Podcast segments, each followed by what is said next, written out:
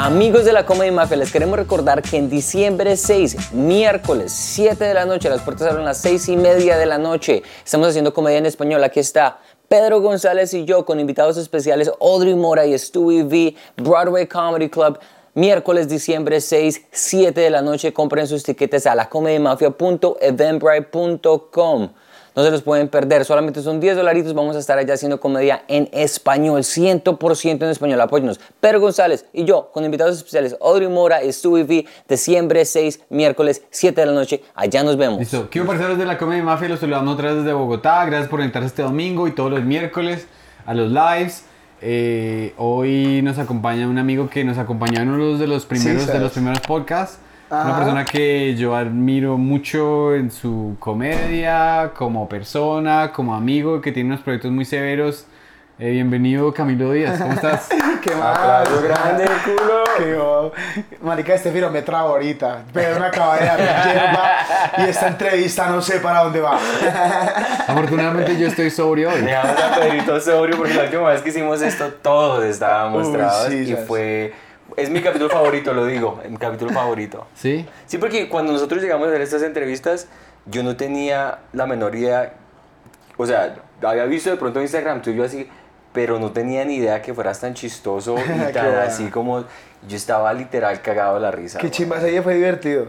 Y también para mí fue raro porque yo nunca, o sea, la, la verdad, antes de, ese- de ese programa que tuvimos, eh, yo no había hablado como en un podcast de formato individual. Ya. Claro. Entonces fue como, uy, va a ser re raro, pero pues, pues siempre porque son comediantes, diferente fuera, que es una entrevista. Una vez me pasó con unos pelados de 11. ¿Qué, qué te pasó? En fin, era una, una entrevista. Es re bueno, güey. Yo vivía con pues, los, los, los comediantes. Ajá, ajá. Estábamos en el parque y no sé qué. Uno me dice, tuve una entrevista como un mes antes. Yo sí, no, y le quedé mal ese día, no, con una gonorrea. Entonces el man me llama, oye, ya estoy acá en el lugar donde habíamos acordado. Yo le dije, no, mira, veamos mañana en mi casa. Entonces al Claro. día siguiente el man llega temprano, como con cuatro amiguitos, en uniforme, güey. No. Sí, ¿sabes? Uniforme y la chaqueta del prom, ¿no? Llegaron así, pero y el día anterior, pues habían sido noche de desmanes. Entonces, claro, cuando me dice, ya estoy aquí abajo, yo me levanto así todo embalado. Yo, hijo de puta, weón, como que pongo a organizar, no sé qué. Le digo, mir, levántese, eh, va para la sala que me va a ocupar un rato. Yo como que dije, está limpio, tan. El man entra, entran los cinco y cuando yo veo la mesita de noche, habían condón. ¿Usado? Claro, pues. o sea, un condón normal acá, o sea, Un un condón en la línea de la ropa y se- No, secándose. pues es ese momento como que ustedes están en la noche que simplemente como que bueno acaban y es como y se arruchan y ya, güey. Claro. Yo dije, no, recogí todos y yo pensé que había recogido todos. Pero faltó uno y además sobre- ¿Todos los Sí, condones? El condón como así viéndonos así desde, desde la mesita de noche y yo como que yo no me di cuenta hasta la mitad de la entrevista cuando yo dije, ay, qué pena. Y en la cámara, en esa entrevista se ve que yo hago como, sí, no sé qué, estoy... Está muy... Ay, qué pena. Yo pienso como... qué pena, güey. Yo por otro lado pienso que lo que estás haciendo es educando a la juventud de que se ponga condón. güey. No, claro, vale. Porque igual vale verga porque son pelados, ¿no? Pero pues eh, si es chistoso que usted entre a una entrevista que le va a hacer a alguien para un proyecto suyo y que lo primero que vea es un condón del man No. que va a entrevistar.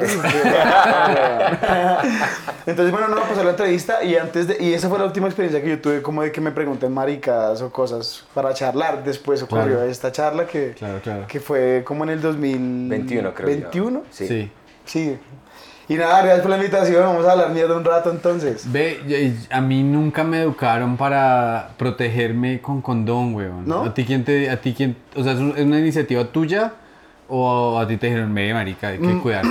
Más como del colegio, porque en mi casa no se hablaba de esos temas, era muy raro. O sea, mi mamá vino a hablarme de sexo cuando, no sé, como yo, yo ya, yo ya no vivía en la casa incluso. Como que era un tema muy... Tabú. Sí, en cambio pues en el colegio, pues menos mal el colegio sí me dio una buena educación, aunque fueron esas campañas como un poco... como que trauman los, los pelados, ¿saben? Como que la, la campaña me acuerdo que la dio, la dio la hija del rector Uy, no. quien había quedado embarazada.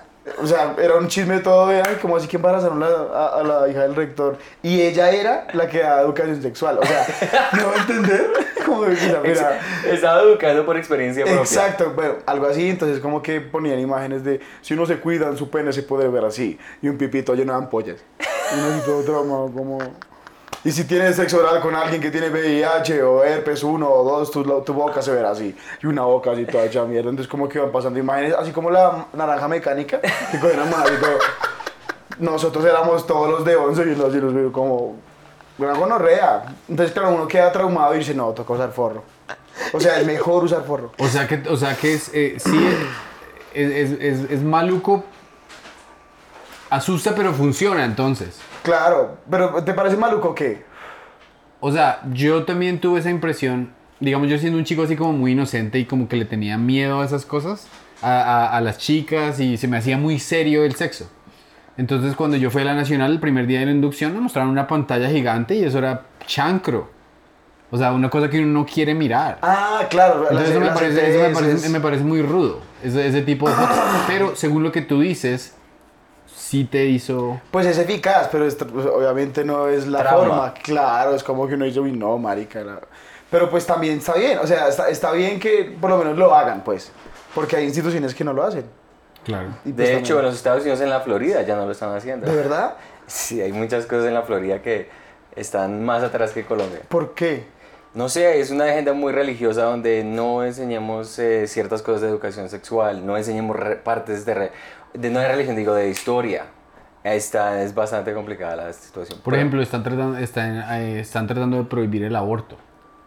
de hecho, en ya lo- Estados Unidos. En algunos estados es ilegal. Qué difícil, ¿no? Me toca ¿Ustedes qué piensan del aborto? De que ustedes, pues, su influencia más directa, pues... ¿Cuántos pues- hemos pagado? Yo he pagado como...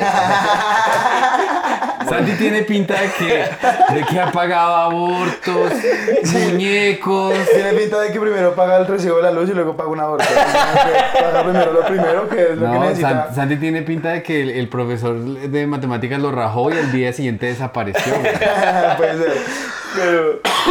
Sí, el aborto, eh, el aborto, pues, obviamente en los Estados Unidos no es para todos los estados, porque Estados Unidos es como... Pero la pregunta es tú qué opinas del aborto. Ah, ¿qué opino yo del aborto? Sea, ¿estás a favor? ¿Estás en contra? Ah, pues yo creo que primero no es decisión mía en cuanto si yo dejo a alguien embarazado, a una persona, obviamente una mujer, eh, eh, no es mi decisión, o sea, me, me- me encantaría que me preguntaran, pero la decisión final no es mía. Claro. Entonces, como... Pero digamos, si tú le propones como, no, amor, eh, Santi va a quedar embarazada. Entonces, como, ah, qué bien. Eh, ¿y qué, ¿Quieres un café o no? ¿Con un poquito de aborto o algo así?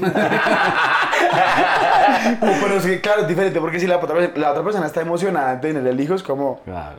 Claro. me Es, que mi- es mi amor y yo que te quería invitar a unas clases de karate. Matriculémonos. Oye, mira, esta teoría que, que aprendí. Just-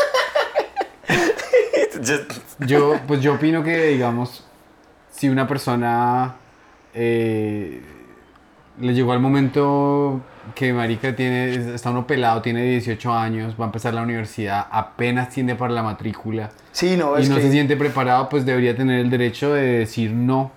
no hay circunstancias que uno dice, huevón, la gente, ¿por qué tiene hijos, huevón? ¿No, han- no han visto esos lugares como de por- pobreza extrema? Alguna vez yo estaba pasando por en algún lugar de Cartagena, como rumbo hacia Cartagena, perro, un- literalmente es como de aquí... No, era, era, era, era, o sea, no, no era como un tramo de un pueblito, no, era mucha gente, de, o sea, muchas, muy, muy pobre, weón. Eso que las casas son como en tejas, con palos, lonas, que uno dice, y los niños jugando ahí al lado de la basura, o sea, es como que uno dice, uno es muy afortunado aquí en estas esferas, pues Claro. como en la ciudad, ¿no? Como, como que Claro. uno está tan alejado de ese panorama. Y uno pues, se pregunta, marica, pero ¿por qué no, le, eh, o sea, ¿por qué no traen aquí un camión de condones? Y ya ahí botan eso, weón. Y ya, o sea, porque Sí. y no hay, seguramente no hay educación. Seguramente no hay educación, pues yo, por- yo nunca he usado condón, marica. Entonces yo digo, una persona que sí ¿Cómo, cómo tiene- así que nunca has usado Es que condón? espera, como así? Pues, oh, no, ahorita que, bueno, eso ya, eh, mi esposa y yo vamos a empezar a hacer fertilización in vitro, porque hemos tenido muchas complicaciones. De hecho, hemos tenido abortos espontáneos. Es Ok, decir, sí. que, que el, el, el, el esperma estaba medio bobito, entonces el cuerpo mismo lo rechaza. Y yo he experimentado el, impacto emocional de, de que es para una mujer empezar a crecer un ser en su cuerpo y perderlo. Entonces sí, sí entiendo que es una vaina súper, súper, súper pesada. Pero si es algo como, como, como que alguna vez a una amiga, a una amiga de una tía le pasaba eso. Entonces era todas las cuchas y tías de la familia diciendo, oiga, y me dice, ya probó, o sea, Venga, recomienda, recomienda. claro, empieza, eh, eh, ¿ustedes han probado la cucha? ¿Se ha probado la cucha? No, ¿qué es es un eso? pescado aquí en Colombia. Ok, La ok. cucha. Coja la cucha solo las cabezas. Hágalo con papa y échele mucho cilantro. Y yo tengo cielo después de tener relación. Se los juro, weón, que escuché ese tip de mi tía Betty. Y apenas lo dijo, todo lo a mi tía como... Y así yo, yo también tuve complicaciones. Pero entonces imagínense uno que tiene que llegar a hacer para probar un caldo para que quede más fértil. Pues es que son obviamente como consejos de tía, que es de tradición, de quién sabe cuánto. Claro. Y la, y la señora lo hizo y quedó embarazada, weón. No. Y después todos miramos a mi tía Betty. Ah, no les dije. Con un, un caldito. caldo de cucha, comer, Caldo comer de cucha. cucha. Uy, mayor, unas cuchas allá a, a los Estados Unidos. Es un pescado feo, weón. ¿Sí? Feo, feo. Las cuchas son como, es que seguramente en Estados Unidos se llaman diferentes, pero es un pescado que como que se alimenta del moho de la piedra, como de las piedras o los residuos del mar o- del río.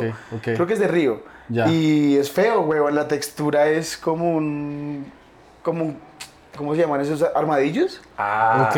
Es, es como un poquito dura. Como o de tortuga. Aunque nunca he tocado un armadillo, yo estoy acá hablando mierda, pero no puede ser como una, es una textura rara, weón. Pero uno intuye.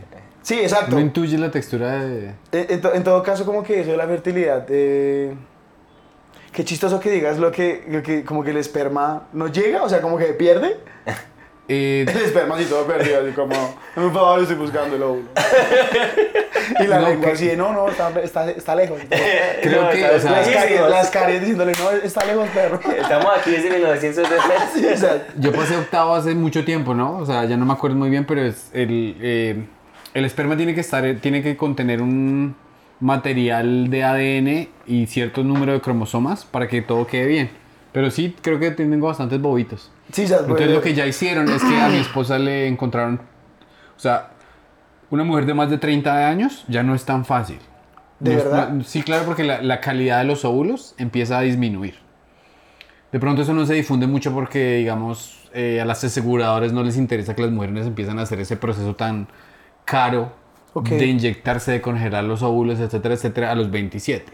Eso, eso, eso es como muy... shh, no, Pero- no lo dice la pero, gente. digamos, si tú, tú quieres ser papá, Yo sí quiero ser papá. ok, tú, o sea, ¿te gustaría que tu hijo, o sea, te sientes preparado genéticamente para ser papá? Genéticamente. Sí, exacto, como que imagínate, es que yo- tú, tú dices como, ah, quiero ser papá, un hombre, pues igual eres sano, tienes tus piernas bien, ¿no? Ya, ya, No ya. tienes manchas, no tienes culo grande. Pero yo sí pienso como, uy, marico, si yo tengo un hijo ese chino, ¿qué, huevón? O sea, ¿qué tal salga, o que salga bien, o que salga así, pero... Oh, todo entiendo. Cuyo, digo, no, voy a amar resto, ¿no? Pero es que es muy diferente que el niño pueda vivir una vida plena, o medianamente Claro, plena. claro. Y pues ya también es decisión de uno como uno también que trae al mundo, ¿no? Uno traer acá, pero todos hechos mierda. Sí, sí. Una, una, familia así de, de culotadora, así los primos, todo- toda la familia, ¿verdad? mis, mis sobrinos, mis, los primos de los primos, Y todos, sí, son todos caminando así, todos culo, no, marica. Pero digamos las cositas, la cosita de la pierna y, y lo de los brazos que tú tienes, ¿lo ha tenido gente antes en tu familia? no, Ok. Lo que pasa es que este caso es como, es que no sé por qué tengo esta mierda, como que alguna vez cuando me detectaron lo de la sangre, que fue mucho Ok. después de la cojera, Ajá. decían que era muy raro porque yo las manchas, o sea, las- los hemangiomas los tengo en este hemisferio del cuerpo, Ok. ¿sí? Pero también tengo manchas en, en la parte inferior del hemisferio contrario. Ok. Entonces, eso, eso normalmente pasa en, en un solo hemisferio. Y Ya. me pasaba como cruzado. Ya. Y casualmente las piernas, o sea, las piernas que yo, te- la- las manchas, la tengo en la pierna buena y la mala está bien, huevón. Ujú. Entonces, como que está cruzado, ¿sí pillas? Mm, Una X. ya, ya, ya. Al Exacto. principio una X. Entonces, recuerdo que el doctor una vez le dijo a mi mamá como, como que leyó los documentos y hizo, mamita, su hijo es un niño en un caso, en un millón. Wow. Entonces como que mi mamá me, me, me miró y, y dijo, bueno, ¿y qué, qué, qué le va a hacer? O sea, como, como que le valió verga, es que además es como una condecoración toda... Toda- Felicitaciones, su hijo está enfermo. Que es uno entre un millón. Pero uno, ¿qué hace con esa información? No, yo Sí, le- sí, yo sí, necesito que no deje de ser de... Yo no necesito que lo cambie, doctor. O sea, que haga algo. O sea, como... No es me importa un culo las Sí, Te, ganaste la lotería más mal parida del mundo, güey. Exacto, sí, entonces sí. como que el- es muy difícil pensar en la idea de que si uno quiere tener un hijo, lo quiere tener pues bien, marica. Claro. Entonces también está esa opción que es como alterarlos genéticamente. Claro, claro. Pues para responder tu pregunta, eh, digamos que yo tengo yo tuve que ir, yo tengo resto de chistes respe- res- al respecto. Mi es- una mujer suelta un óvulo mensual, ¿cierto? ¿Sí sabes eso? No. O sea, no, es que uno- hasta que no empieza el proceso uno casi no sabe. Pero sí, como que es cuando que el óvulo cae y La- cuando va cayendo Exacto. es... So, la- las mujeres nacen con todos sus óvulos, ya cuando nacen ya los tienen. Las mujeres no generan óvulos. Usted Ellos tiene ya los 40 tienen millones, usted 38 en, en- millones. en ¿Verdad, su huevón? reserva. Sí, ellas tienen una reserva de millones de óvulos. O sea, ellas Entonces- tienen es la... Eh, Tiene ca- la ca- mercancía contada. cada mesecito, O sea, que hay un tope. ellas con ellos están contados y a medida que ellas crecen mueren. Por eso ellas tienen ese reloj biológico. Pero son millones de millones, son muchos. Eh, mi amor, Ah, how many, how many, Edúcame, por how favor. many eggs are you born with? Millones. So, están los millones. Entonces, eh, cada mes... empieza, no, no, ahorita empieza. Give me one second. One, two, Ya contarlo de la vida. Voy a decir un espejo. Uno, usted cero. Usted tiene como... Entonces ella, ella suelta, ella suelta uno cada mes, pero como van a hacer eso de eh, fertilizar muchos para, para que salga el embrión ideal para la implantación, ¿sí me hago entender? Entonces a ella le, la inyectaron por semanas con unas cosas que la estimularan. Entonces cuando le fueron a hacer, a mi esposa le extrajeron 20 óvulos. ¿Sí me entiendes? Sí, Artificialmente ella soltó 20 y se los sacaron. ¿Y cuán, como, Entonces, ¿Qué es- tan entonces- grande es un óvulo? Eso es- no, esa mierda es microscópico. Entonces yo eyaculé y ahí me le hicieron la búsqueda y me encontraron 20 que son una chimba. ¿De eso- cuántos? y- y- ¿De un millón? No, marica, uno eyaculado 200 millones. 200 O millones. sea, a mí, me, a mí me pudieron haber sacado unos 50 millones bien chimba. Pero no es necesario porque necesitaban 20. Por ejemplo, a mí me parecía eso muy raro, güey. Por ejemplo, imagínate que si, si la circulación de un hombre promedio son 20, ¿cómo es? 200 millones. 200 Uf, millones de, de piros claro. en una competencia para solo un óvulo.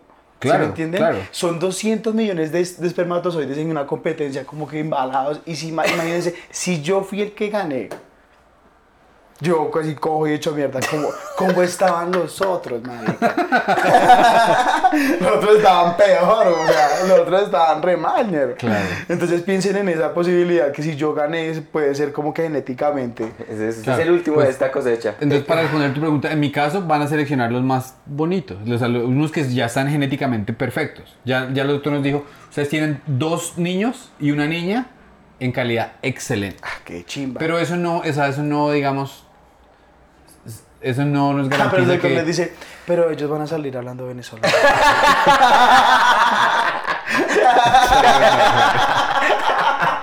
Es me va a dar y toda la cuerpa, mono, ¿para dónde vamos? ¿Me vas a llevar al parque? Vamos, come on, come on, Margarita. Pero la Margarita me va a llevar al parque. Pero entonces, el, eh, sí, ya la gente famosa y eso que tiene muchas lucas ya hace cosas raras, ¿no? Que quiero que tengan tales ojos y Ah, tales. sí, sas. Entonces ya es un poco como más alterar raro. con el... Pero, pero, marica, qué chimba tener la capacidad ahora, capa, o sea, económica para mandar a hacer un chino chimba, ¿no? no, como que a lo dice la chimba tener un... A- afortunadamente nosotros nos paga eso el seguro, porque si no, yo no sé cuánto cuesta cuesta esa muchos vaina. millones de Pero bueno, millones. entonces tú quieres ser, quieres ser padre o, o- o te- Claro, ¿sí? sería chimba. Pues yo también he pensado en adoptar, es que también hay mucho pelado que me merece. una- Además, yo adopté mis perros, ¿no? Como que yo no, no- yo no los compré, sino que llegaron a mi vida. Y yo dije, bueno, sí, pues tengamos perro. Entonces yo creo que habrá un momento en que pase algo así, como que pronto yo llegue un veneco. Tú necesitas como que te acompañe en tu vida. Yo, pero sí, chimba adoptar un man, un negrito, weón. O sea, gente que lo necesite, ¿sí me entiendes? O sea, no quiero decir que hay. O sea, No, no, que se no, no. solo, ¿no? Como, No, se- se entiende, No, se que entiende. quiero decir que hay mucha gente pobre y pues chimba como encontrar una persona que lo merezca. Sí. Sí, es bonito, pero es, o sea, es irónico que tú tengas el miedo a lo físico, porque cuando tú adoptes, ese es el miedo que tengo yo. Porque los niños ya, los niños vienen, los niños adoptados, hay que ser muy valiente. Hay que ser muy valiente porque los niños, esos niños, digamos, el niño que lo abandonan así sea por 15 días y el niño está por 15 días en un orfanato sin el calor materno, esos niños vienen con unos traumas los hijos de putas. Sí, pero igual hay que darles una oportunidad, ¿no? Como... Sí. Por eso, es, 100%. pero eso es algo muy bonito que tú piensas. O poder adoptar un chino que también esté recascado y todo. ¿Qué más, perro? Todavía vamos a pasar la chimba, ¿eh? Putas y perico, el chino y todo. Pero ahí ahí- es- ese sería severo material para la risa cura, güey. la risa cura. Eh, Pero sabes que es, es muy interesante cuando uno empieza a hablar de adopción y, y- y, pues ayudar a la gente que lo necesita. Digamos, ese concepto de adoptar, en teoría es, una, es lo que deberíamos hacer todos. Y no sé por qué los seres humanos queremos reproducir más de nosotros cuando ya hay suficientes acá. Pues es que yo también creo que es como naturaleza, ¿no? Como que igual... Es un impulso genético. Claro, es es un un impulso. impulso de que tú permanezcas como en un... eh, como que tu sangre no se extinga o algo así, es como Sí, claro. o permanecer, sea, como por- por eso es que la gente se asienta, hace familia. Claro, por eso los tigres quieren, o sea, porque uno lo tiene aquí, en el chip. Usted tiene que hacer que sus genes continúen. Sí, no, Así de simple. No, sí. Cuando uno ya. Yo ahorita quiero tener de mi marca, sí, quiero tener los originales. Pero cuando yo estaba como en los años de quiero hacer el, que el mundo sea un mejor lugar y ta, ta, ta, yo siempre dije yo quiero adoptar 100%. ¿Sí? Yo era de los que pensaba de los 20 a los 30 que adoptar era la única solución para ayudar al mundo, para tener familia. Y, y ya uno llega a los 36 y dice, no, yo quiero el mío, yo quiero el chimbita, Ah. no quiero que me den los... ¿Tú tienes ca- 36? 36, sí. ¿Tú también? Yo tengo 41. Chicos, apenas se acaba de dar cuenta, ustedes, ustedes son viejos, man. No, pero yo, yo, yo pensé que eran como... No me digas si están viejos, weón. no se me qué decir. No, se ve bien, se ve bien. Se ven, pero Eh, creo que Jul- eh, Julio Rodríguez también nos dijo la misma vaina cuando estábamos hablando. Es que sardinos como ustedes. Y, y tú le dijiste a Julio como, no, yo pues, tengo, estoy 39 cuando lo que entrevistamos. Y Julio dijo, marica, pero ustedes se ven peladitos. pero sí se ven jóvenes. Es que igual también que creo que esta profesión es como que mantiene muy vigente el niño interno de uno, ¿no? Sí, Como claro. que no todo el tiempo está en realidad jugando. 100%. Eh, Algo que me he dado cuenta viendo por la ventana es que tú le entras a, a- O sea, tú ves gente y quieres conectar. El ser humano normalmente es súper introvertido y súper asustado. Tú no. Eh, eh, ¿De dónde viene eso? Yo creo que es un afán de llamar la atención, weón. Ok, Como que no tenía mucha atención de pelado. ok. Yo, o sea, como que viéndolo objetivamente, yo, uno diría, sí, no, es que me gusta hacer reír, me gusta. No, realmente creo que sí, va un poco más atrás, que es como, pues es una necesidad de. Ah, no, tienes una necesidad de querer esas estupideces, pues porque hubo un pasado que no fue así. Como que el pelado que yo, que yo era, era, era, o sea, sí era chistoso, pero muy, muy callado. Entonces, como que no hacía muchas cosas por miedos, muy inseguro también. Entonces, creo que hoy en día la posibilidad de poder hacer reír a la gente es como chimbeando con ese, cosa, ese tipo de cosas, porque pues uno hace un material, uno lo escribe y lo graba y igual hace reír a la gente. Pero ese tipo de cosas o improvisos que van por la calle es porque también la calle es muy aburrida, ¿no? Como que la gente anda muy aburrida, como muy... eh, por eso cuando pasa algo, graban a, digamos, una vieja la vez pasada se grabó como depilándose en, en el Transmilenio. Y grabaron eso súper viral. Yo creo que era como actuado, pero igual ese tipo de cosas hacen que la gente como, uy, pasa, algo está pasando. Como que realmente creo que la gente anda muy aburrida, güey, ¿no? O sea, como que la vida es muy, muy pelle a veces. y hay gente que le toca pues más duro que a otros. Claro, y alguna vez en todos los beats que has hecho, te has sentido como, uy, me pasé. O sea, que ya no puedes como, los, está tan por arriba el personaje o la energía que tú dices, aquí puede pasar algo que voy para el cae. No, marica, yo muchas veces. estaba como- Recuerdo cuando una vez nos metimos a hacer de ciegos al, al Santa Fe. Entonces yo iba, ¿Qué, con qué, el- qué, yo iba con el- iba- yo iba con Diego, que, es que somos más estúpidos, weón. Pero yo iba con Diego, eh, Diego Osorio, y él como que pues, yo era su amigo y la historia que contábamos era de, no, es que pues mi amigo, eh, venimos acá a Bogotá como a... Él es cieguito, él le gusta yo, y yo, yo, yo decía como, no, quiero que, quiero que sea mona, perro. ¿Es mona? Eh, un poquito pelinegra. Al centro, Can- al centro Santa Fe. Sí, ¿sabes? Y en un momento como que yo escucho como culotauro. Entonces dije, ay, gonorrea. yo, yo, yo metido en el papel, yo, Yo no, toca, toca morir aquí, ¿no? Como que, ¿y cómo, cómo te llaman? Le hice la charla ahí y yo seguía escuchando como pendiente de ver que estaba de verdad como un ciego, güey. O sea, pues yo no podía voltear a ver porque se me caía toda la mentira. Claro, güey. Yo con los ojos así, tú volteabas todo el tiempo y de verdad, como que me esforzaba bastante por escuchar. Yo era como que mm, estaba mirando la puta que me estaba respondiendo la pregunta, pero escuchaba como, es comediante, como, como yo decía, no, no, muchas gracias, vámonos, vamos. Wow. ¿Y eso lo subieron en algún lugar? Sí, esta es uno de los capítulos, creo que es el último capítulo de, de lo que sea, que es un proyecto que salió así, como que un día subimos a molestar al Transmilenio. Eh, es que a mí siempre me ha gustado como esos eventos eh, como chistosos que pasan en la calle a veces. Como nunca han presenciado una pelea de los novios, eso es re chistoso, güey. Sí. Porque hay un, hay un tema ahí de transferencia de estatus inmediato, así, tan, tan, tan, tan.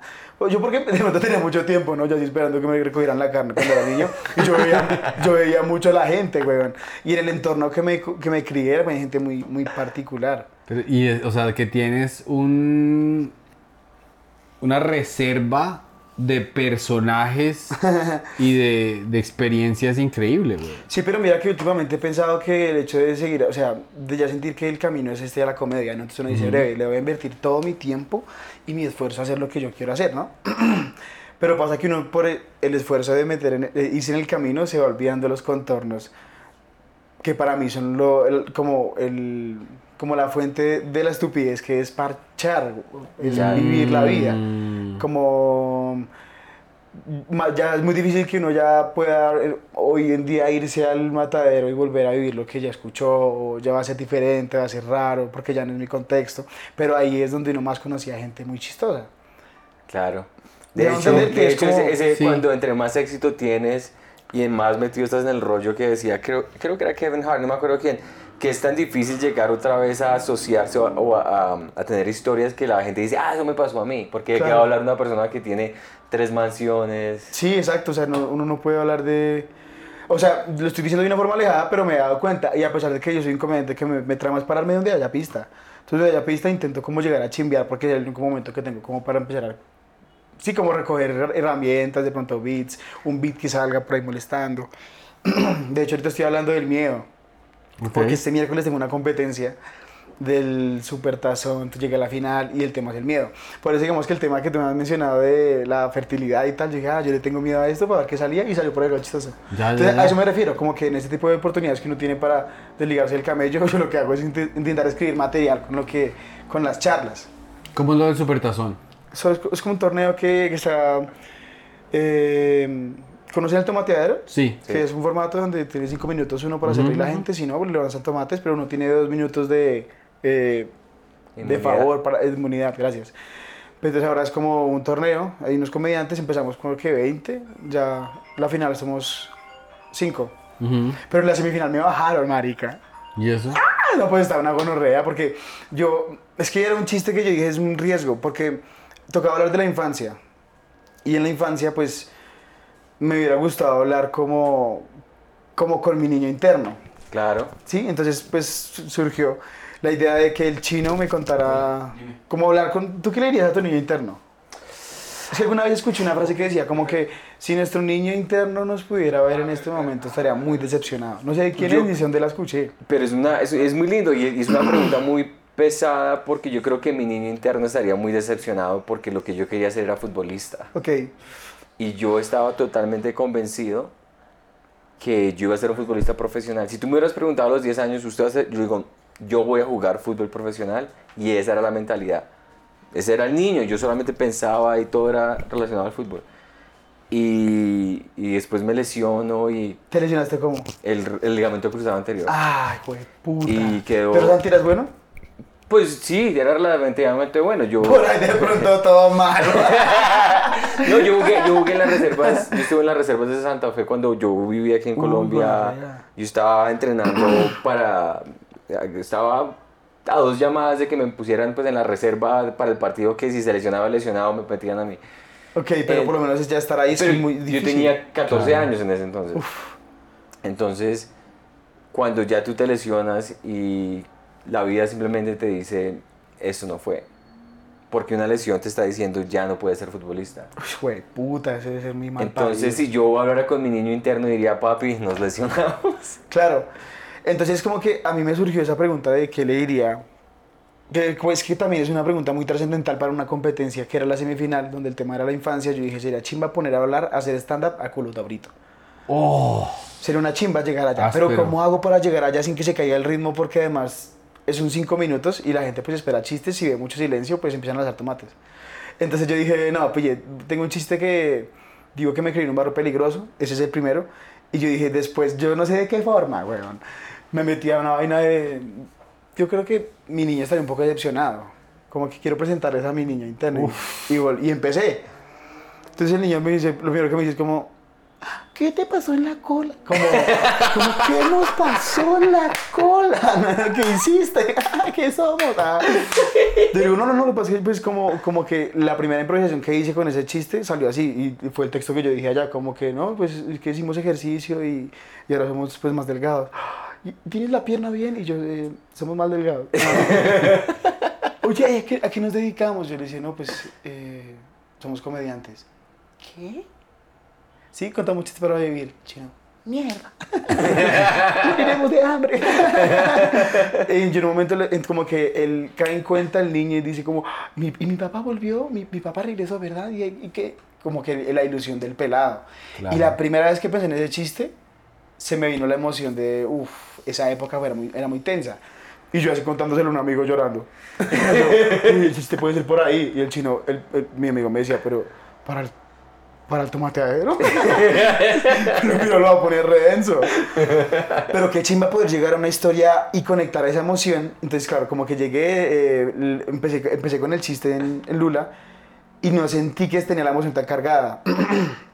como que no sé por qué llegué allá eh, cuando se lo conté a mi amigo, pero cuando volví a la escena eh, en Lula, como que eh, empecé, el chino me dijo, ¿es funcionaron los tiros? Después él me dice que sí, vamos a poder jugar fútbol con mi papá y yo todo cojo.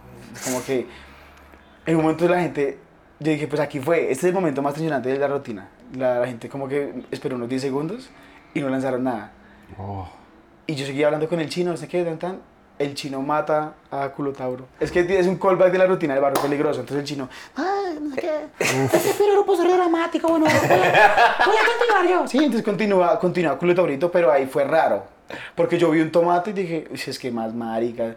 Dije como, ah, es un tomate, aquí lanzan pelotas. Te saliste, No. del, te saliste del universo, pues. no me salió el universo, pero pues es como que les di permiso para que lanzaran las pelotas.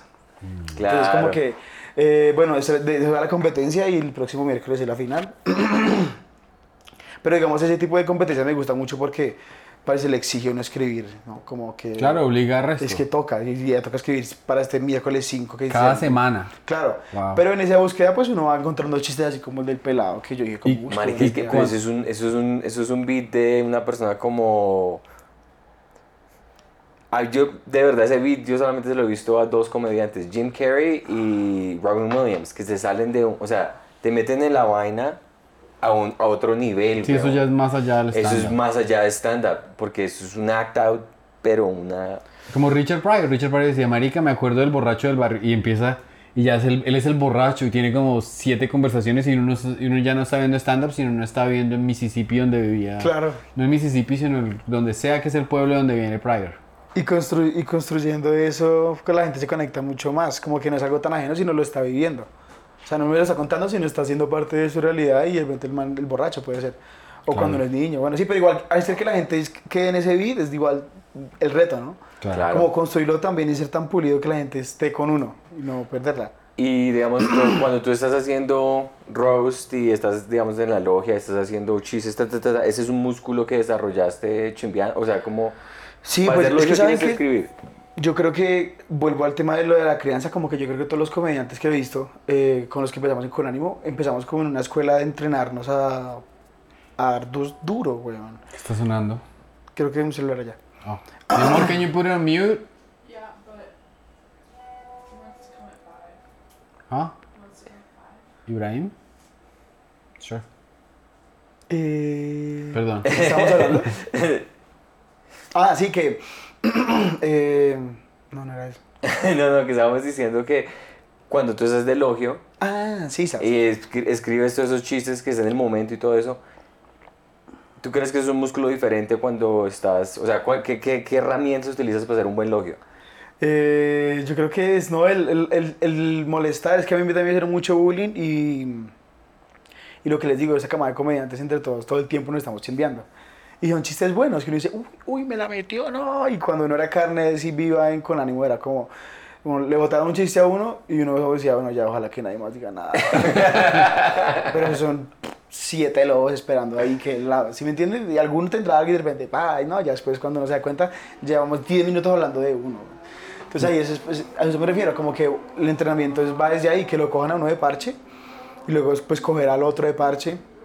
Y la logia es un espacio muy chima por eso, porque pues marica solamente escoger de parche a alguien que intenta hacer bien su trabajo, entonces es por donde el man quiera le va a tocar muy complicado, porque tiene que hacer reír y eh, que los remates que esta gente le bote no afecten tanto, no sé, es que igual estaba desde este lugar, pero no estaba el lugar de, del, pues del, Del ma- cordero, Del cordero.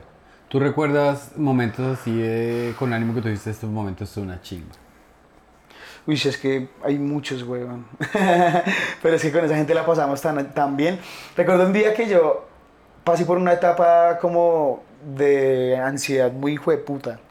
Porque no encontraba lo que yo estaba buscando, lo que yo quería haciendo estándar. No me sentía cómodo, me sentía falso. Entonces hablaba cosas que realmente no, no me tocaban tanto. Tenía un chiste que yo decía que no, que puedo viajar en el tiempo. Y pues, todo marica. Pero pues ese tipo de, de chistes siempre me han gustado, solamente que yo sentía que yo no estaba siendo tan, tan real. Y a mí siempre me ha preocupado mucho eso porque pues finalmente uno vive para eso, ¿no? Como para sentirse cómodo en cualquier lugar.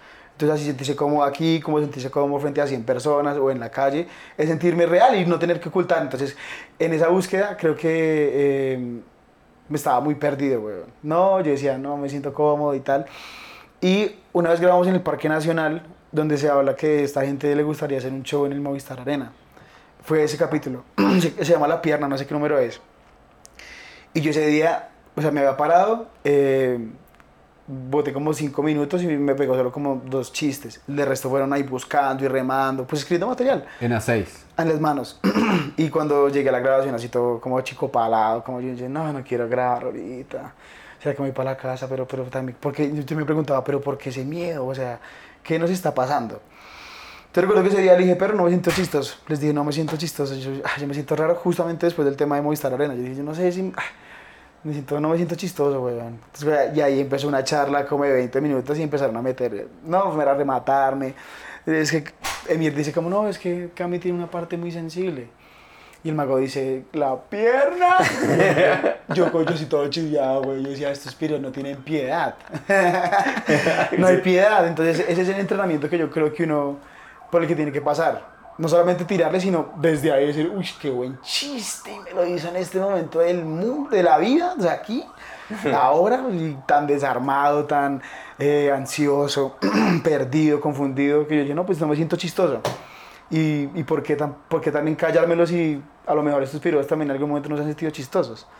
Solamente que es incomodar con cosas que nadie quiere hablar, pero a veces uno sale, pues, como en ese capítulo, pues chillando. Y recuerdo que me dijo ese chiste y yo como que me abrí y el gordo me dijo, pille perro, entonces tú tienes opciones, o vas para la casa y va y chilla en la casa, o regresa y cuenta el remate final. O sea, tiene que, usted tiene que hacer el chiste de cierre de esta grabación. El piro, yo todo, o sea, además estaba yo ansioso, yo me sentía chistoso y este piro me pone a hacer un chiste para cerrar la grabación del capítulo y además yo volver, no. Entonces yo pensé, yo dije, no, ahorita yo voy a entrar con el estatus bajo, ¿sí me entiende? Porque yo, pues lo estaba pensando así, estos piros están allá chimbeando, yo, yo voy a tener que subir el estatus, no de cómo, weón. ¿Cómo voy a hacer esa mierda? Como que volví y se sintió el... Como, este piro, ¿qué más? Ah. Sí, llegó, llegó el que estaba llorando, o Llegó- algo así. Que es como cuando uno está con los amigos que llega el que estaba ahí quejándose y cuando llegas como, Claro. vamos, otra vez lo vamos a agarrar, Claro, claro. Y por ahí yo salí con un remate, de, vamos a ir a llorar y ya, cerré el capítulo. Pero para mí ese día fue como muy valioso porque además fue la primera vez que me mostré tan vulnerable con tanta gente. Entonces también es bien peligroso que tanta información de uno quiere que la gente sepa. Uno Claro. quiere que la gente sepa, ¿no? ¿Qué tanto quiero que la gente sepa de mí? Yo dije, es que lo que yo era antes no es nada chimba. Entonces es mejor que sepan lo que es ahora. ¿Sí pillan? Ok. Claro, claro. Como que respondiendo a la pregunta que me hiciste al principio es, Claro. Lo hago es porque quiero llamar la atención, como de, yo necesito que la gente escuche la historia que tengo por contar. Es más como eso, weón, ¿no? Como que pues, yo lo que hago comedia es por eso, porque siento que vale la pena, puede ser. Sí, pues es, interesa es interesante eh, pensar que uno está más trabado. No, no, no, no, no. Es que estaba arreglando el Es- micrófono. o que sea, digamos, tú dices, "Mm, pre- prefiero que vean esto que soy ahorita porque antes yo no era nada chimba, pero a mí me parece que eh, en, en mis años cuando mis papás me tenían así como la regla y todas las cosas era como que proyecte que es una chimba. Entonces yo hago stand-up es como por la inversa. Ok. No soy una mm, marica, la cagué. Estos son los momentos cuando me pegaron cuando era chiquito. A mí me gusta revelar eso.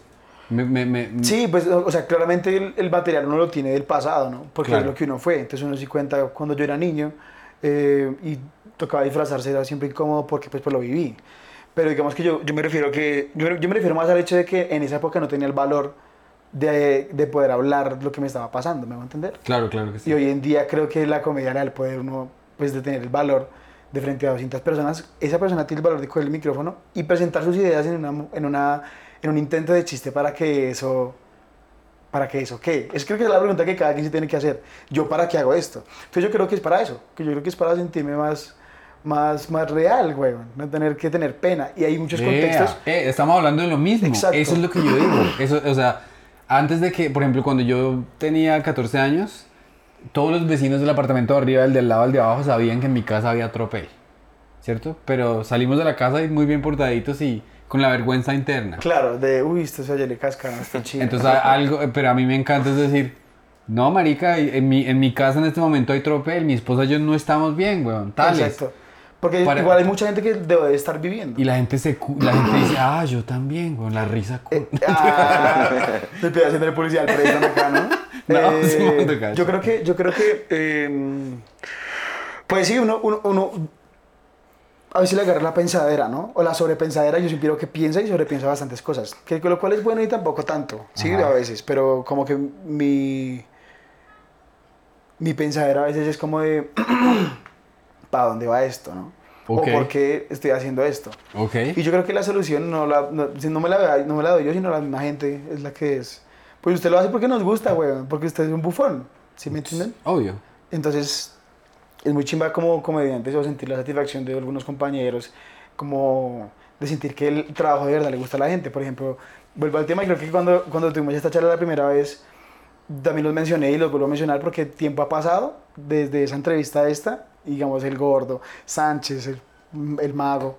eh, pues maricas, seguimos camellando y es muy chimba, por ejemplo, lo que pasó en el Movistar, que llenar el Movistar hizo para, un- para uno como comediante, es como, uy, gonorrea, o sea, qué satisfacción debe sentir esa persona, qué satisfacción de grabar su segundo especial, qué satisfacción, entonces es gente que lo jala, weón, gente que no dice, uy, no, es por ahí. Tú weón". les abriste el show en Movistar, ¿cierto? Ah, sí, ya, yo les abrí el Movistar. ¿Cómo y- fue ese sentimiento de estar en un... Pues hace poco, si, si quieren lo podemos unir a lo que venimos hablando, de que si ya no me daba pena pararme contra 1600, que fue lo máximo que yo me presenté haciendo stand-up, que fue abriéndole al gordo, después cuando esa gente me dice, no, es que son 11.000 personas. Y yo quedo así como... o sea, como que recuerdo que cuando yo recibo la noticia, Sánchez me dice, pero eh, que si quiere abrir el Movistar, y era un mensaje, entonces yo me quedé viendo el, el celular así y yo dije como, pues obvio tienes que hacerlo, ¿no? O sea, pero son mil, o sea, son 11 mil personas, Cami. Yo le dije, no, pero obvio de una, la vamos a romper. y desde ese momento hasta el- la- la- cuando fue, pues fue un entrenamiento, yo les dije a ellos, perros, llévenme a abrirles a los que pueda ir para pues entender mejor el formato, para contar los chistes que deben ser y pues ellos me llevaban, no sé qué. Y ese mismo entrenamiento es tensionante porque acaba, acaba, acaba el show. Pero todos sabíamos que lo que venía era más gonorrea, como entonces no era la misma satisfacción algunos shows que ellos saben, que es como, hey, no, ta. Yo sentía que salía el show, se disfrutaba, pero había como unas miradas así de, "Uf, lo que se viene es una gonorrea. Y ese día yo recuerdo que, em, como que lo, lo quise ver como un día normal, ¿no? que como, pues me levanté, no sé qué, hice desayuno, haciéndome el marica, así como yo, así, todo está tranquilo. Cuando yo empiezo a ver el reloj, así veo la hora y se faltan seis horas, todo está bien. Una hora después yo estaba todo tranquilo, ¿no? Vamos a sacar los perros y yo sacándolos, intentando distraer la idea. Porque yo sabía que si uno se pone a tensionarse, baila. Claro. es una energía que nunca he sentido, pensaba. ¿Cuánto yo, cuán- ¿Cuántas veces en la vida yo puedo sentir la energía de 11.000 piros? Hoy es un día importante, entonces como que me quité esa idea de es un día cualquiera y no tocas, es un día importante, repasando los chistes. Recuerdo que no pude ir a entrenar ese día, entonces lo que, lo que hice fue como comprar unas camisetas, como que no tenía ropa, veces, como que a veces veo el closet y digo, hijo de puta, camica, comprar ropa. Solo son camisas y sudaderas, pero entonces yo fui, compré, no sé qué, llegué a la casa y cuando nos recogieron, sentí como muy parchado el, el tema, como que todos estábamos igual tensionados, pero no era como, si no, no, nos parchamos, llegamos allá y de repente empieza a entrar la gente y empieza el, el concierto que viene antes del show, como de sido Pantera y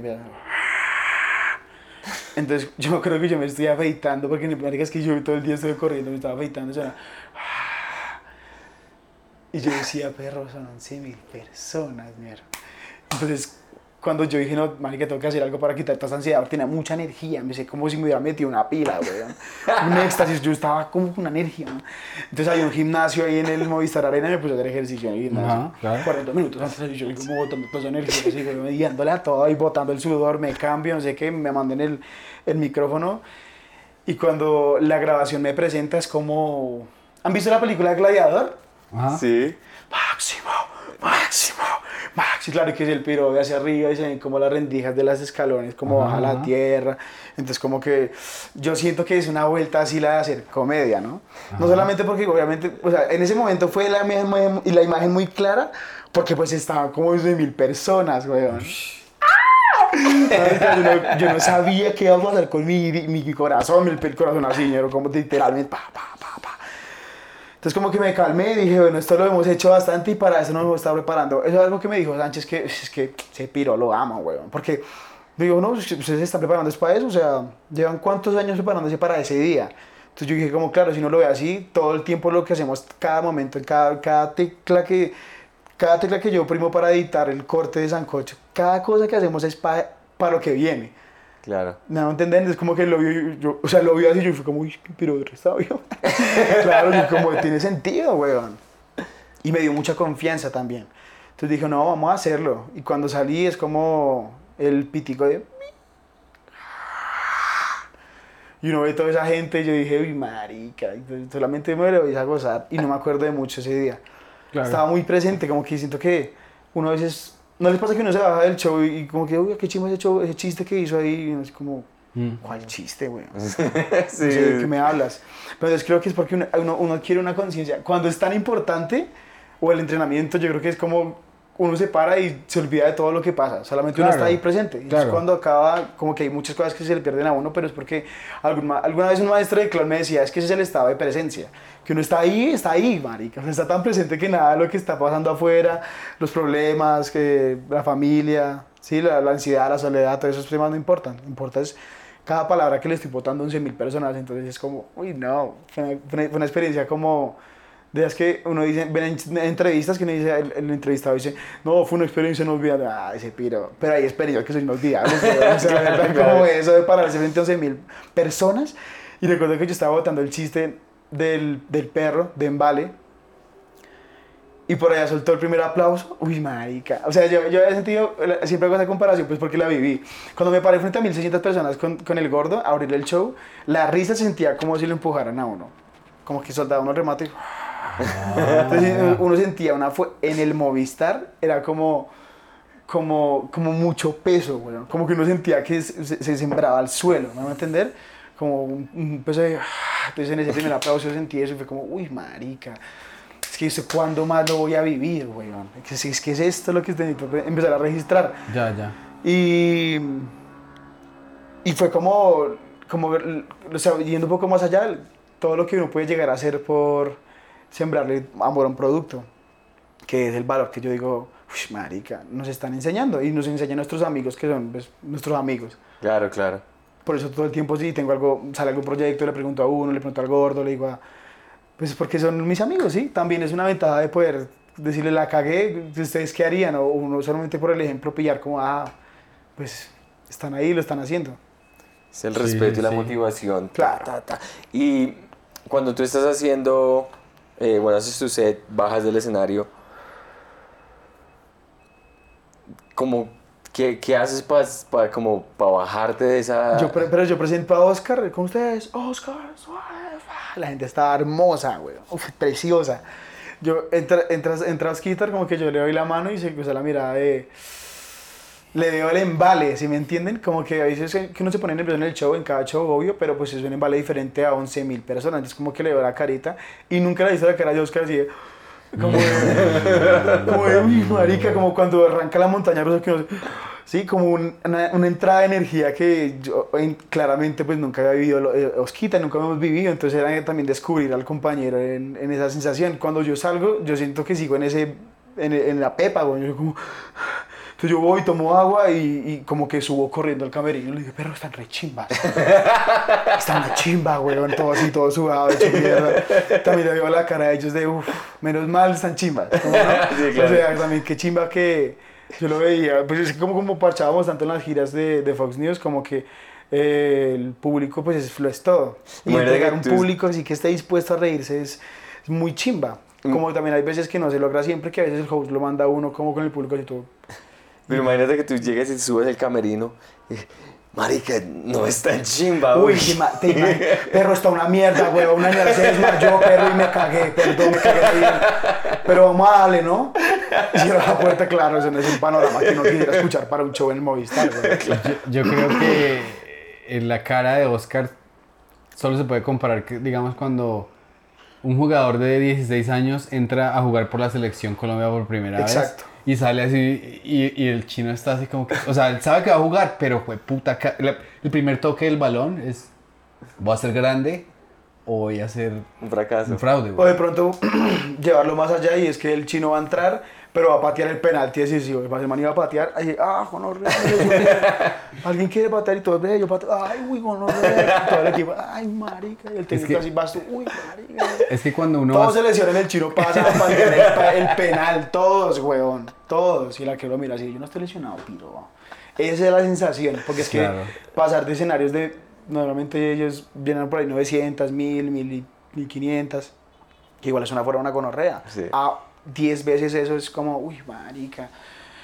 Pero claro, pensé después, cuando todo terminó, con, como que llegué a la casa y el contraste es abismal, como llegar otra vez a la casa y sentarse ahí en el sofá y, y ver, ver como que donde sea, todo lo que toda la energía que estaba recibiendo hace dos horas, ahorita es como, uff, bueno, real, quiero dormir, sí, pero no tengo sueño.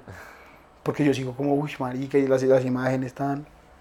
Pero también verlo como, si, si, lo, si lo magnifico y si lo si entiendo ese momento, como recordarlo cada tanto, como, uy, recuerdo que me pone el Movistar, como inflándose el ego, eso creo que me permite, me, me impide más bien la idea de, de normalizarlo, como, no, pues tam- estamos preparándonos para presentarnos a un día 100 personas, dos personas en la calle o 11 mil personas, ese es como el, ese es el, que- el entrenamiento, y pues como artista a veces digo, no me quiero quedar con las mismas herramientas, entonces siempre estoy como pe- pellando en qué estoy fallando.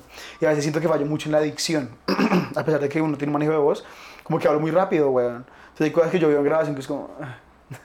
y yo hablo y yo estoy intentando decir algo muy, muy rápido en una exhalación. Claro. Claro. ¿Alguna vez te pasó que te escuchabas en una grabadora y te molestaba la voz? Que no era mi voz. Sí. Sí, ya. En la conte- contestadora, ¿viste esos celulares que tienen conte- contestadora, obvio? Mm. Esos, perdón, teléfonos de las casas. Sí. Bienvenidos a la casa de la... Puede marcarnos en un momento. ¿Sí? Entonces yo grababa las notas de voz. ¿Sí entiendes? Como que la persona que llamaba y no contestaba, escuchaba lo que yo grababa. Claro. Yo, yo grababa, auxilio, por favor, y me encerraba hace cinco, pero, porque yo verdad estaba encerrado, no estaba trabajando. ¿En serio, Sí, ¿sabes? pero pues, bueno, no, no, o sea, chimbeando, ¿me entiendes? Porque al último yo decía como, si no tengo hambre, no, pero no tengo hambre, mi mamá no me dijo nada de comer. Igual gracias por marcar, hasta luego. y ya, como que sabía que era un ¿Y juego. tu mamá no te da rejo por hacer No, eso? pues nunca, nunca, se enteró, pero como que yo le decía a mi tío que no le dijera, porque mi tío era el que llamaba, mi abuelita. mi abuelita como que desde pequeño dijo, no, este chino es re mamón. Sí, yo, yo decía como, si me vas a marcar, y mi abuelita, mami, no estoy disponible, estoy bravo. Y ya le dejaba eso así, y era como, que- bueno, tu pies de niño también. No, marica, felicitaciones por, por, ¿Qué logro? por haber ¿Qué logrado, por haber sacado adelante ese show, porque la manera como lo describes del peso y de, y de uno no sabe si uno se va a desmayar o algo así, porque uno... Hay una parte del cerebro que siempre va a temer el sabotaje Claro. y se vuelve absurdo las- los pensamientos que uno dice. Pero yo creo que no, el mérito no es mío. El mérito, o sea, pues es como cuando yo recibí la invitación, yo dije, no, gracias. O sea, lo que voy a vivir gracias a, a- a la invitación que me hizo el Cami fue como, pues, va a ser muy chimba. Sí. Cuando le dije, le dije al gordo, le dije, Pedro, me va a parar el, el Movistar, me dijo, uy, como que también dijo, uy, marica, chimba, gonorrea. parece duro porque esos son 11 mil piros. Entonces también como que esos días me llevó a hostear también otras funciones y yo era, no pues pensando en ese día. Y digamos ahorita ya sé que voy a hostear el Macarena en Medellín. Entonces también es como una presión de, uff, pero son como 11 mil, no sé cuánto le quepan allá a la Macarena. Wow. No tengo ni idea. Y son paisas además. Para Fox News, Ajá. qué chimba, güey. Entonces, yo creo que cuando uno, o sea, vi- vi- está pensado mucho eso, eh, en esto, así un pensamiento muy recurrente, no sé por qué, como que pienso todo lo que está pasando ahorita hay que vivirlo de una forma muy intensa y registrarlo lo más posible eh, para que se siga repitiendo y no que en la idea de, ah, alguna vez lo hice, sino no, o sea, hay que camellar tanto para que po- poder sentir esta sensación más, porque creo que es eso lo que uno se vuelve como adicto a esto, ¿no? Al- Sí. al lograr hacer que lo que tú quieres comunicar sea muy chistoso para muchas personas, cada vez más personas, O sea, más personas. como lo describes, me, me hace mucho entender cuando uno ve una película como esas eh, películas biográficas como la de, la de Queen, la de Eddie- eh, Freddie Mercury. El man de Queen que era, o sea, hacía shows así de arenas de estadios gigantes y que el man tenía problemas de alcoholismo, drogas, todo, se culiaba el que fuera. O sea, porque no saben cómo bajar, que, o sea, que se iguala a una experiencia como esa. Yo creo que claro, por eso es que ellos buscan una intensidad diferente, obvio. Vivir más experiencias de formas. Sí, como que ese también de pronto puede ser nuestra maldición, quizá. Como el querer siempre más, y más, y más, y más. Pero no es una maldición como, como negativa, sino pues que chimba, ¿no? Es una adicción cons- constructiva, sí, es una adicción chimba. Sí, es hacer que el- la idea de uno puede, en- que, que, que lo que uno quiere comunicar sea real en un formato, en un video, en una foto, y que eso le llegue a las personas y es como chimba. O sea, eso que es lo que creo que todos estamos haciendo en esta cama de comediantes. Que además, qué chimba que todo lo que está pasando en Colombia, ¿no? Es severo. como que Marica, lo que está haciendo Perros Criollos, Fox. News, todos los movimientos que han salido de la risa cura, como pequeños programas que son- ven en muchos países como... Fueron a Australia, güey. Exacto. Entonces, como que cuando yo, cuando yo me enteré que iban a Australia, yo dije, perro, abran, abran cancha gonorreas. Cosa que también ha hecho Perros Criollos. Como que el mérito también es mm, como de la voz de la comedia colombiana en esta actualidad. Es- No solamente es como, hay, hay varios exponentes que los llevan y van abriendo brechas, weón. Y Claro. la gente de Perros Criollos también la tiene muy clara. Son muy cracks y son muy buenas personas Claro. se les siente como el, eh, las ganas de salir adelante y no son, son gente re tranqui. O sea, no son, como que yo digo que hay gente que es muy picadita para los pocos méritos que tiene, pero ellos tienen muchos méritos y son gente re... Una vez fueron a Rembrandt. ¿Ah, sí? ¿Y cómo les fue? Pues fue un domingo como que yo estaba en la casa y vi una historia de JP y yo le reaccioné y me dice, estoy en Bogotá, ¿qué hay para hacer? ¿Qué hay para subtil? Yo le dije, pues perro, ahí hay un open. Entonces yo esperé que le confirmo. Y no era un open, sino era un show del Flaco Quintero y Darwin Caballero Ujú. en Rembrandt. Yo dije, pues voy a buscar pista ahí, si que caiga, pues que caiga, pero sí, de pronto caigo. Entonces dije, no, no creo que nada. Yo me estaba listando como dice, hoy se va a... Eh, mándame la dirección porque vamos con Loquillo y con, con, con, con, con Juli. Entonces, allá, ¿se paga la entrada o qué? Y yo dije, Todos ¿Sí? tiernos. sí, perro, ya se paga todo. Cinco lucas. Entonces yo dije, si, entonces dije, si quiero lo recojo, digo, pensé- yo dije, pues si quiero lo recojo, pero mi carro es mi carro, perro. Pues si quiero lo recojo, yo no, todavía no te llegamos en carro. Claro, entonces cuando yo iba para Rembrandt, llamó a Angie, que es la dueña del bar, le digo, hola Angie, ¿cómo estás? Oye, ¿me puedes reservar una mesita? Ay, Cami, pero ¿por qué me dices hasta ahora? Pues sabes que es difícil, hay gente que ya está reservada para adelante. Yo, pues es lo que pasa es que voy a ir con JP y con los de Perros Criollos. De pronto va Loquillo y Juli. Y se queda callada ella. Ya te digo. Y me colgó. me colgó. Luego pues yo los puso bien adelante. Luego vino el hermano de ella, como que todo orgulloso de que ¿Harold? llegado. Sí, Harold.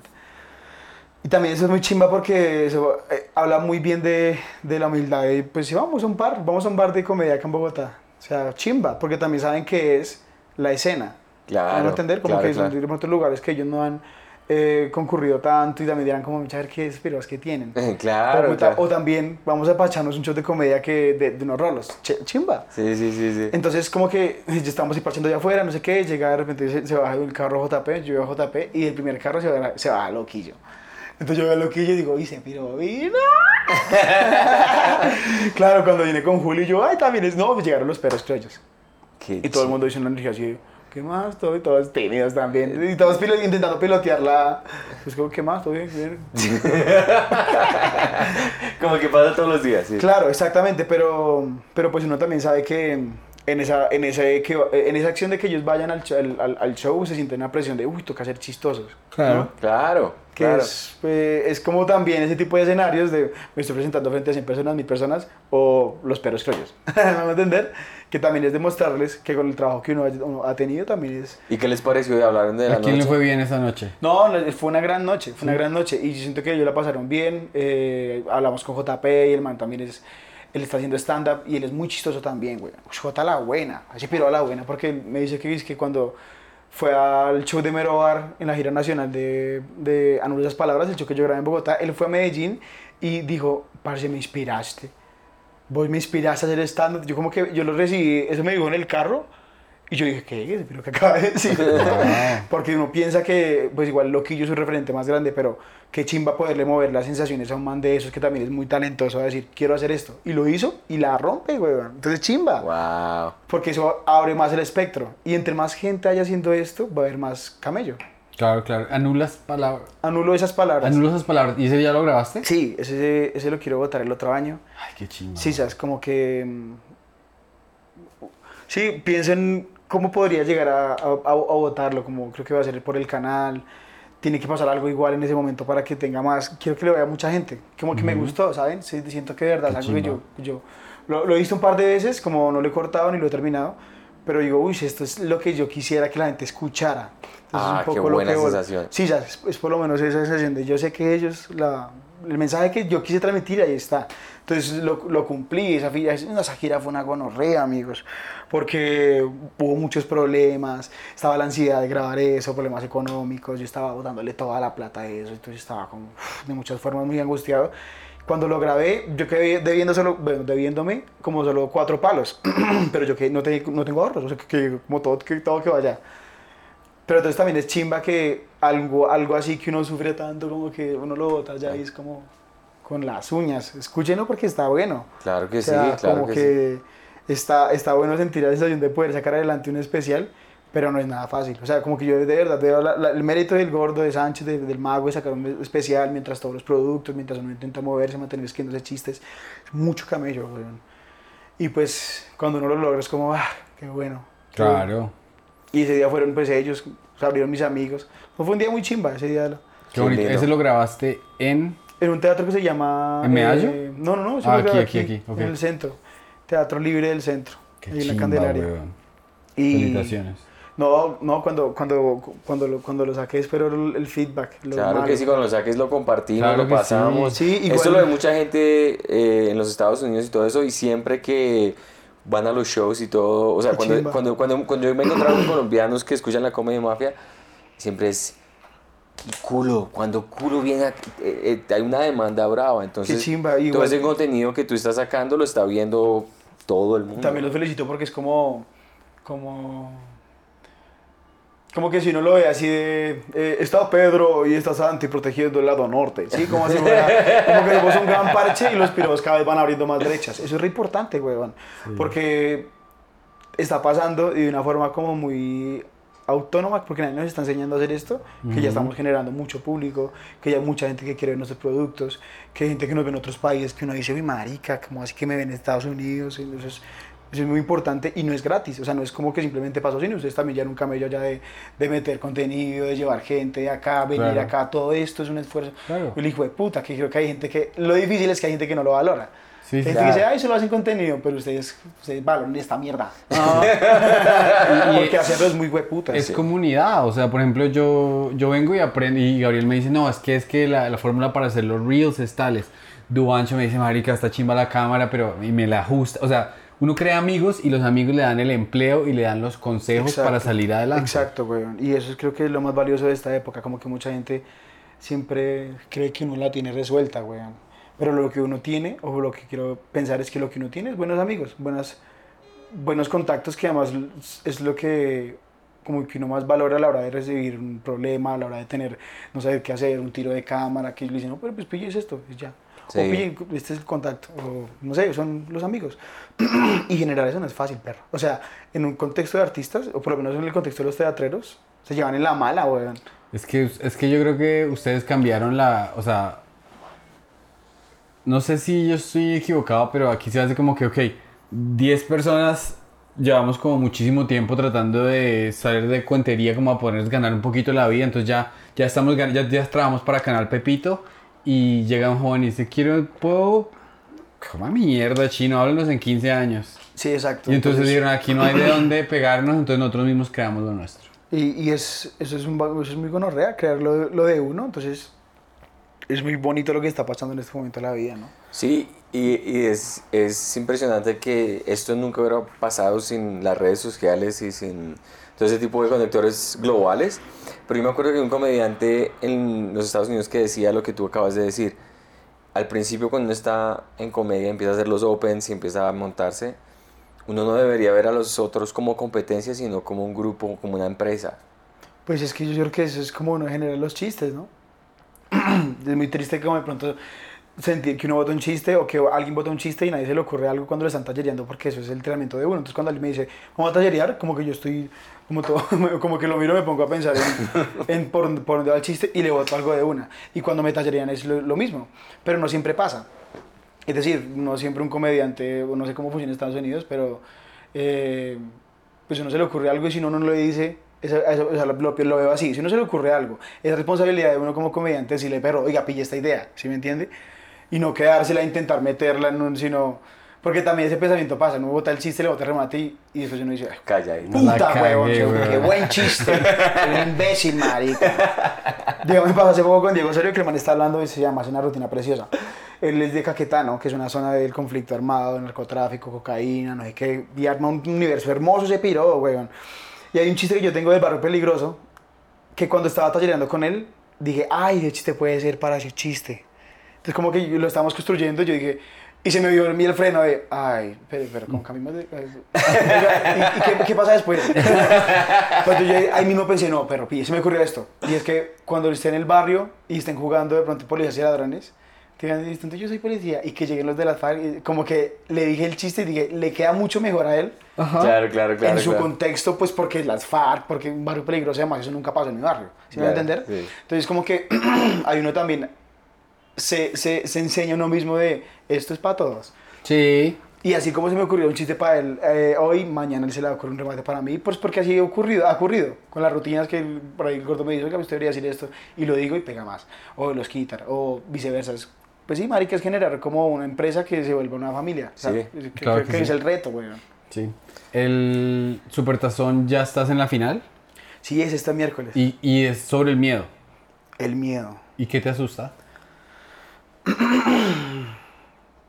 Digamos, la vez pasada me pasó algo muy raro y es que estaba con mi mamá almorzando, weón. Y mi mamá mm, le parece muy raro que me pidan foto. Queda muy sorprendida, queda como toda emocionada, como toda Ah, orgullosa y a veces toma foto de que me tomen foto. ¿Sí me entiende? Que te está tomando ahí, me está tomando la foto y mi mamá está así. Entonces me da miedo eso, que mi mamá se emocione tanto con la fama y me genera una presión, me da miedo decepcionarla.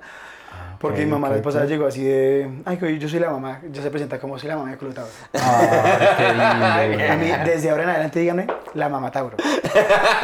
Ah, ya, ya está metiendo su personaje. Entonces, imagínense, pero qué mal que le llamé la mamá Tauro.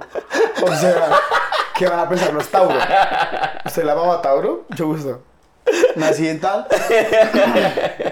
Bueno, tengo como ese remate, pero no para dónde agarrar. Ya, ya, ya, Me da miedo eso, me da miedo, hablando un poco más eh, serio, como sí, como a quedarme quieto. La época que tuve como COVID y estuve en la casa, como me tocó quedarme 20 días, fueron pues, en la casa. Eh, uf, no, muy gonorrea. Muy difícil no poder hacer lo que uno quiere, es que lo que uno quiere es ir a pararse a un bar. O a hacer chistes, como que se vuelve una necesidad y es, uy, no, marica, es horrible. O sea, es una impotencia de... eh, no puedo salir. Es una frustración que alimenta miedos que de pronto vienen o que se silencian por un momento, pero que cuando estoy en esa soledad son muy fuertes.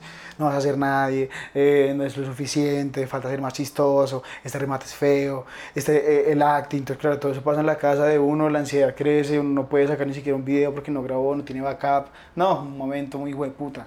Entonces creo que le tengo mucho miedo a eso, a estar quieto. Por eso cuando me jodí la pierna buena, yo intenté de alguna forma seguir haciendo contenido porque ¿Y cómo te la jodiste? pisando un reductor de velocidad, güey. Qué buen reductor de velocidad. yo me lesioné y pasó eso, como que pasó dos semanas y dije, no, man, yo no me voy a quedar en la casa, güey. O sea, me, me tengo que quedar quieto, pero yo necesito parar esto.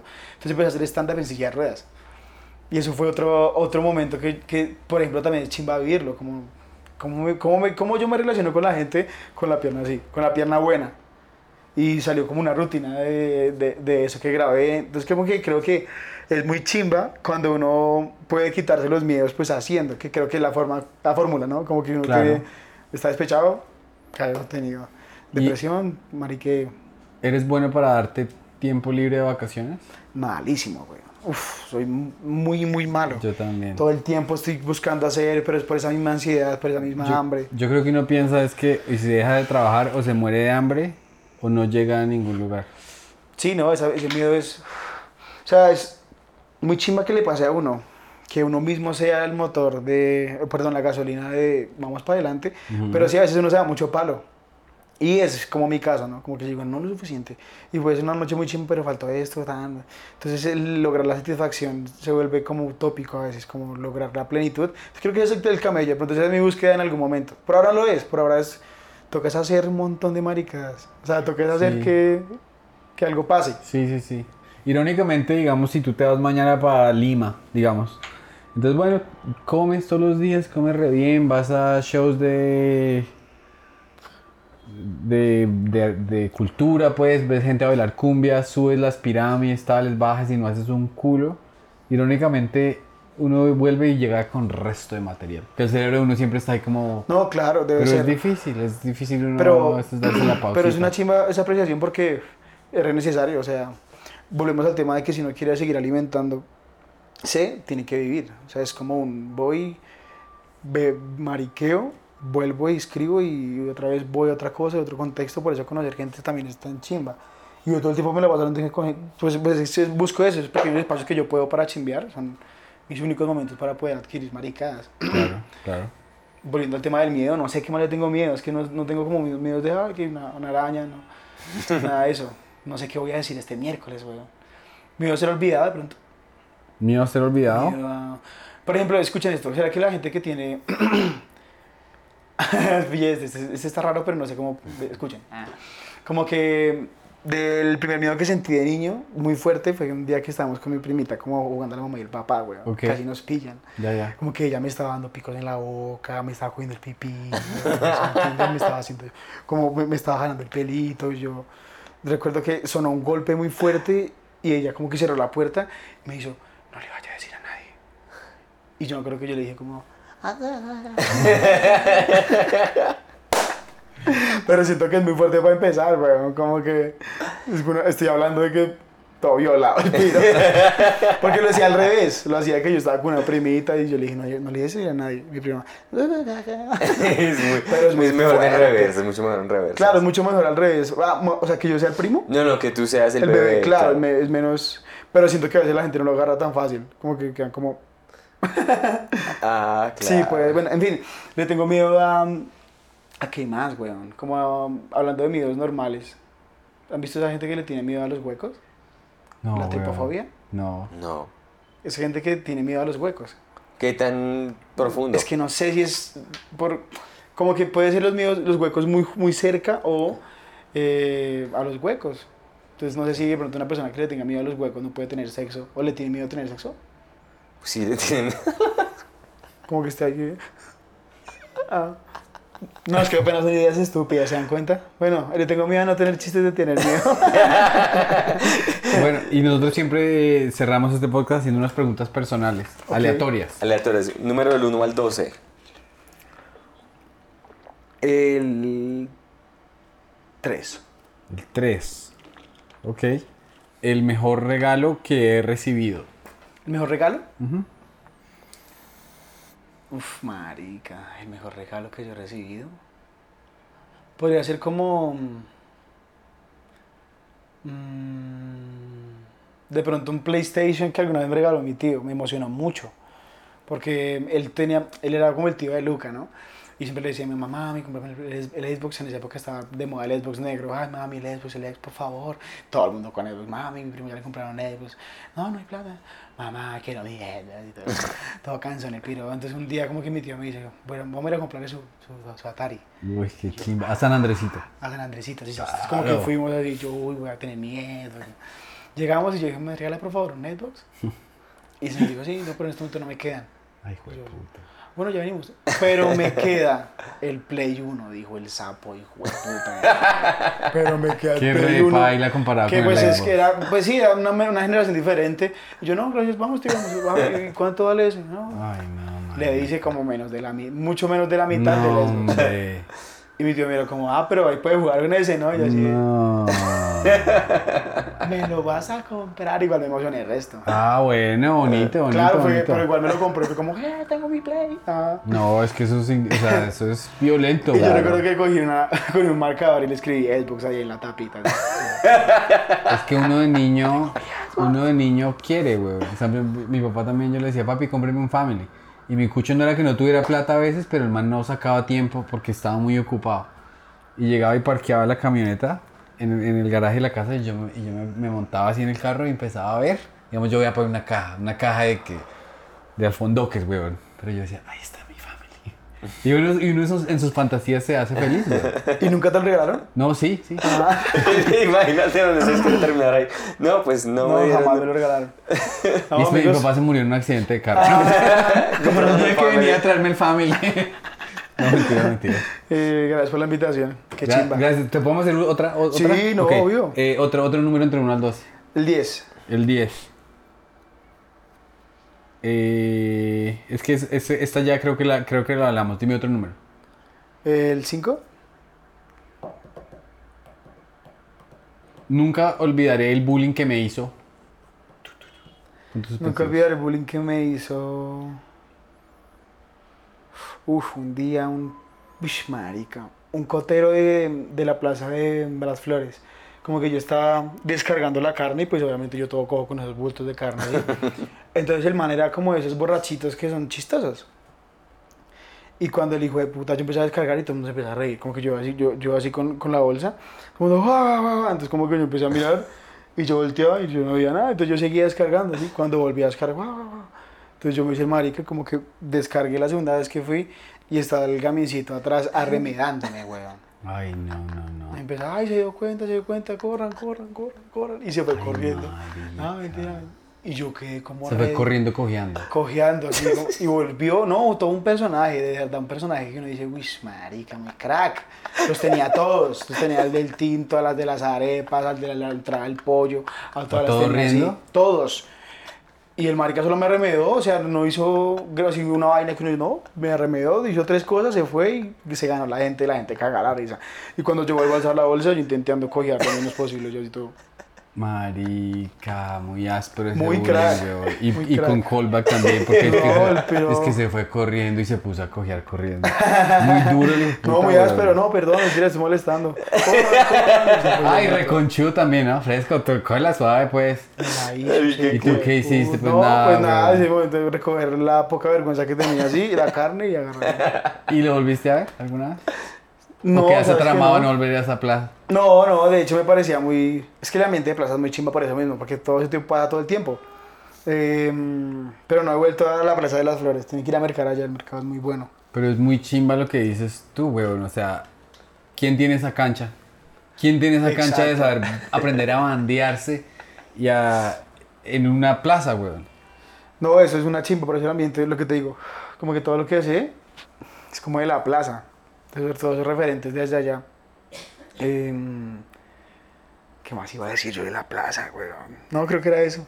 Qué lindo. Gracias, pues qué chimba de anécdota para Culo, cerrar, weón. gracias de verdad, Perros, no, siempre un placer, un privilegio. Gracias. Felicitaciones en todos esos éxitos y bueno, sí, despídete, dile a la gente dónde te puede ver, escuchar. Suscribir. No, pagar. amigos, pues pueden, sigan este contenido. Muchas gracias por apoyar lo que están haciendo Pedro y Santiago, que es de verdad muy valioso. Déngale, de verdad, denle el valor que merece hacer un producto. Pueden, pueden encontrar la estupidez que hago en el Sancocho Trifásico ahí en el canal, en Culotauro. eh, y nada, si la gente no hay nada igual, ¿no? La gente es la que nos hace todo. O sea, Sí. de verdad, la gente es la que nos tiene donde estamos y eso es invaluable, weón. Eso me- y eso me hizo caer en cuenta mi abuelita. Como que ella dijo de verdad, una foto que le pidan a uno es muy raro para el, para el nieto de una, de, una, de una vieja que vende carne. Claro. Entonces, váyale la foto, vaya, vaya. Y ella se ponía a decirle que como que ella me hace un cronograma de fotos. Ay, es que el hijo de Cecilia, ¿se acuerda? Que, que entonces ya él viene más tarde. Así como... Pero entonces porque ella me, me dice, ¿quién, quién le, quién- ¿cuándo le iban a pedir fotos a usted? Nunca. Dele el valor a la gente. Y claro, esa, eso es como es la gente. La gente es lo que nos La tiene mamá acá. Tauro y la abuela Tauro. La mamá Tauro. Bueno, y nada, chimba. amigos, muchas gracias por todo. La buena. Gracias. Gracias, Sí, gracias. De verdad que sí. Todos los domingos episodios nuevos y tenemos live en los miércoles 6 de... Nueva 6 de la tarde en Nueva York. Listo. Chao pues. Gracias, chao.